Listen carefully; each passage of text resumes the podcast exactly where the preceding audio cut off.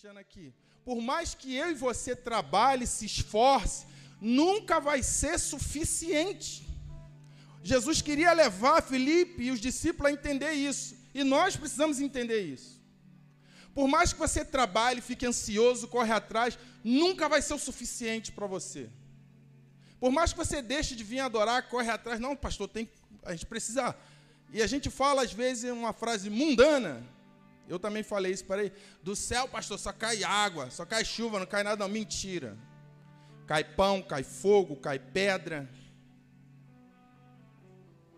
Cai o que o Senhor determinar que caia, cai. Então, essa ansiedade tem que ser extirpada da nossa vida, irmão. De viver se esforçando, correndo atrás. Não, porque eu tenho que multiplicar, porque eu tenho que crescer, eu preciso de dinheiro, preciso passar, pagar as contas. Nunca vai ser o suficiente. Jesus queria mostrar isso para os discípulos. Então, quando ele viu, o Senhor falou: resolve aí, dá aí para eles. Todos os evangelhos relatam esse milagre, mas em Marcos, ele diz, ele, ele relata, ele coloca como uma pergunta: Senhor, devemos dar os 200 denários?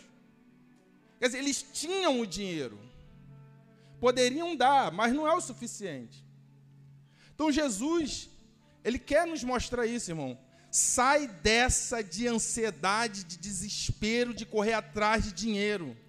Não é o seu esforço que vai trazer a multiplicação na sua vida. É Cristo que traz. Amém?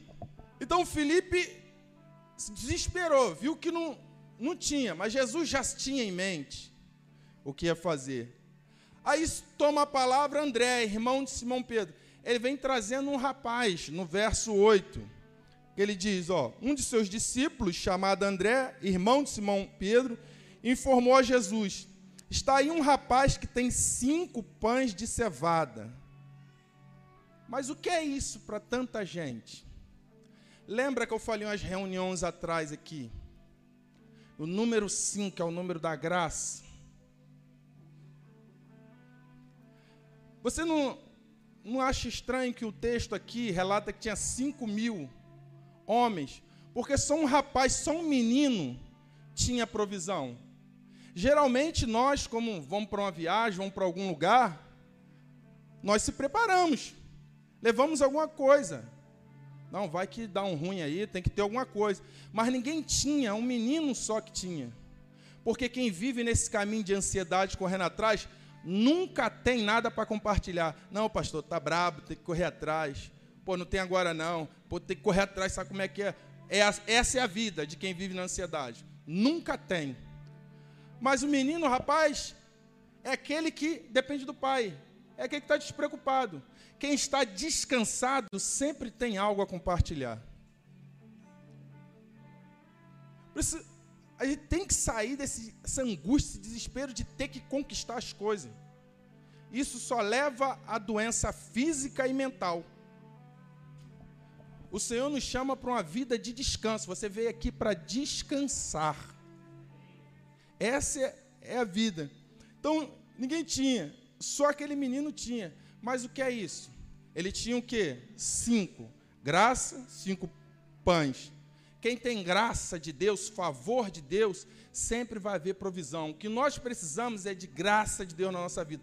Favor de Deus. Se Deus estiver te favorecendo, sempre você vai ter pão, sempre você vai ter algo para compartilhar. Sempre você vai ter algo.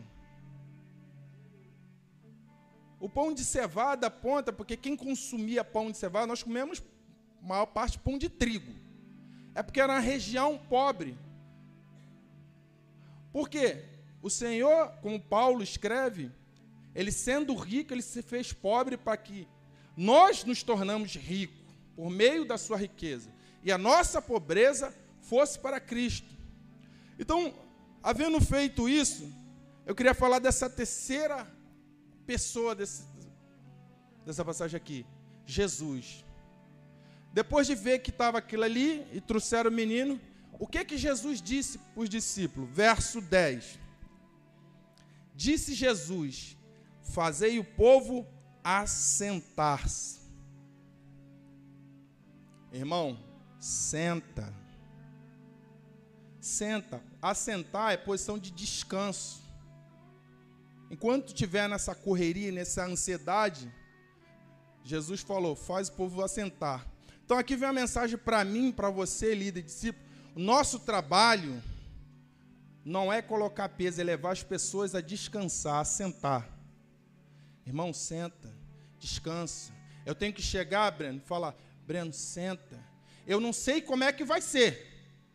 O mestre já tem em mente o que ele vai fazer. Descanse, irmão. Descansa. Eu não sei como vai ser.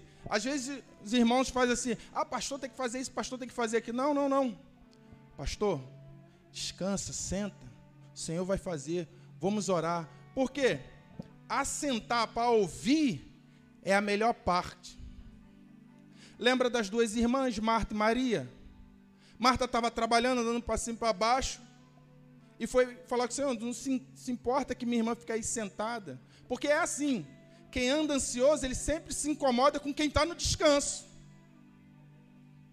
Quem vive na correria, vive assim, pô, como é que tu fica assim? Ao Senhor, olha, Marta, Marta, tem andado ansiosa e preocupada com muitas coisas, mas uma coisa é necessária. Só uma coisa para nós é necessária.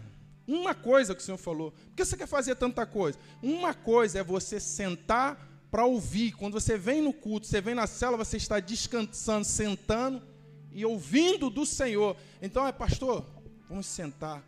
Quando o pastor ouvir de Deus, tem descanso para ele, tem descanso para mim, toda a igreja é abençoada. Mas não, quando eu falo que ele tem que fazer, eu ponho peso, julgo. Não é isso que o Senhor falou. O Senhor falou: faz o povo se assentar, descansar. Descanse, irmão. Eu não sei como vai ser. Eu não sei, pastor, como vai ser. Mas eu sei que o mestre tem em mente, ele vai fazer. É só isso que a gente tem que dizer. Não tem que dar direção, ah, faz isso, irmão. Não, irmão, ouve de Jesus. Senta. Deus vai multiplicar na sua vida. Ah, como vai ser isso? Não sei, eu sei que ele vai fazer. O Senhor diz para o povo se assentar, descansar. Uma coisa é necessária. E Jesus falou: e essa não vai ser tirada. Essa é a melhor parte. A melhor parte é você descansar para ouvir, não é você fazer. Aí o Senhor toma o pão, parte e divide. Aí você pensa assim: não, a multiplicação vai vir quando eu começar a dar graça. Não, não, não. Quem deu graça foi o Senhor Jesus. Quem faz tudo na nossa vida é Ele. Irmão. Você senta descansa e recebe das mãos dele. Então os discípulos receberam de Jesus e começaram a distribuir o povo. E eles foram comendo. Aí a gente pensa assim: não, Deus só dá aquilo que você precisa, o quanto você precisa. Mas o texto não mostra isso. O texto mostra que eles comeram o quanto queriam. Quando eles falaram, não quero mais, cessou. Tem bênção de Deus para mim, para você, o quanto você quer. Enquanto você quiser, tem, porque Deus é generoso, é um Deus de abundância. Quando eles falaram, não estamos satisfeitos, tá bom. Cessou e sobrou, porque Deus é um Deus de abundância. E os discípulos recolheram os doze cestos. Então você, Lido, eu, quando nós servimos a igreja, levamos a descansar, tem provisão para o irmão, mas tem muito mais para você. Tem muito mais para você. Sirva a Deus com alegria. Pois todo mundo ficou satisfeito. Falaram, verdadeiramente esse é o profeta que devia vir. Que profeta ele estava falando? O profeta que Moisés falou. Que nos últimos dias Deus levantaria um profeta como eu. Quem não ouvir esse profeta, Moisés lá atrás já está dando a dica que você tem que sentar, descansar e ouvir. Está na lei, irmão. Dizendo que você tem que descansar. Então, eles, esse é o profeta. O que, é que eles fizeram? Queriam arrebatar Jesus, pegar Jesus e fazê-lo rei à força. O que, é que diz no verso 15? Sabendo, pois, Jesus que estava para vir, com o intuito de arrebatá-lo para proclamar o rei, retirou-se novamente sozinho para o monte. Por quê, irmãos? Quando você, pela sua força, quer fazer uma coisa, Jesus se afasta. Jesus se afasta. Força humana, Deus não recebe, porque é Ele que faz. Foi Deus que declarou Jesus rei, não precisa da sua força. Quando você trabalha, Deus fica olhando. Mas quando você descansa, Ele trabalha ao seu favor. O que, que o Senhor Jesus falou? Vinde a mim todos os que estão cansados. Se você não está cansado, então continua trabalhando, se esforçando. Quando você se cansar, vem que Ele vai te dar alívio. Agora, se você acha que você consegue alívio no teu esforço, vai lá, tenta. Vai acontecer a conclusão de Filipe. Por mais que você trabalhe, não vai ser o suficiente. A vida que Deus tem para mim, para você, é uma vida de multiplicação, mas é uma vida de multiplicação no descanso. Então eu trago meu dízimo, eu trago a minha oferta nesse descanso. Eu trago, mas eu não fico. Será que vai me faltar? Eu dou descanso. Eu sei que o mestre tem em mente que vai fazer. Descanso. Por isso Paulo diz: não com pesar ou por obrigação. Não com arrastando. Eu sei, irmãos, que tem testemunho de oferta, de sacrifício. Muitos irmãos têm testemunho, eu já ouvi. Irmãos até aqui declaram oferta de, oferta de sacrifício. Não, tem que sacrificar. Davi falou: não vou dar nada que não me custe sacrifício. Está correto. O profeta Samuel falou que é melhor o quê? Obedecer do que sacrificar. É melhor no descanso, sem esse peso.